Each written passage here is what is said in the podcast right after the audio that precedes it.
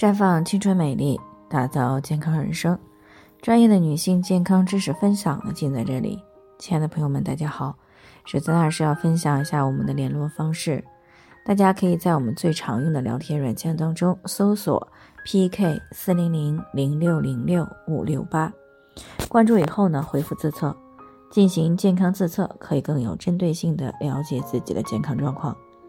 接下来呢，就开始我们今天的话题：腊月二十四扫尘的习俗原来是这么来的。今天呢是农历的腊月二十四了，那么其中呢比较重要的习俗呢就是扫尘。所谓的扫尘呢，就是年终的大扫除。那家家户户呢都要清扫蛛网、扬尘、清洗。那虽然说今天呢是扫尘日，但实际上呢，由于工作等各方面原因呢，有不少人呢并不一定能够就在今天呢进行全面的打扫。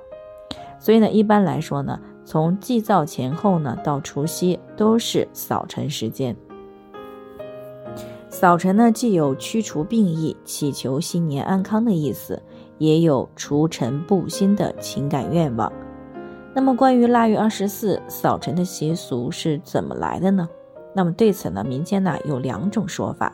其中一种说法呢是这样的啊：传说农历腊月二十三这个呢是神明归天的日子。人间呢，只有一些值日神以及地主等小神管理秩序。中国民间呢，又以为神明上天之后呢，需要等到第二年的初四晚上方才回到凡间。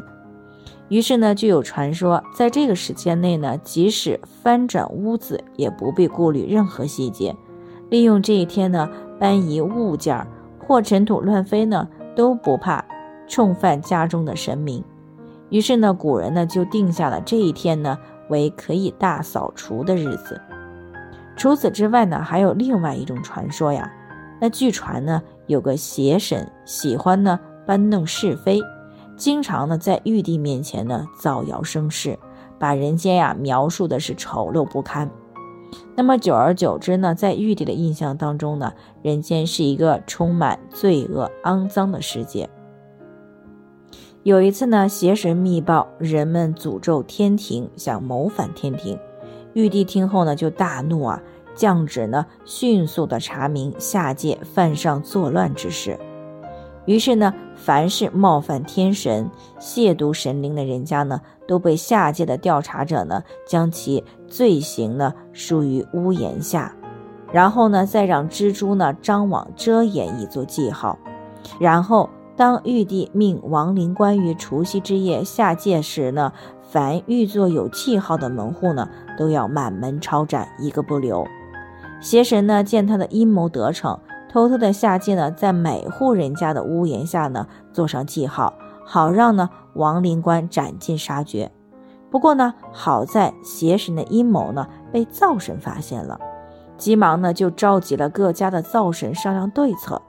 那么他们的办法呢，就是从腊月二十三送灶神之日起呢，到除夕接灶神以前，各家各户呢必须来个大扫尘，哪户不打扫干净，灶神呢就不进宅。人们呢就遵照啊这个灶神的嘱咐啊，清扫尘埃，弹去蛛网，擦净门窗。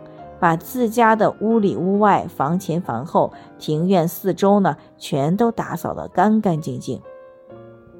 这样呢，当除夕夜亡灵官来到人间的时候呢，发现家家户户窗明几净，灯火辉煌，一家人呢团聚欢乐，美满幸福，而且呢找不到任何标明劣迹的记号。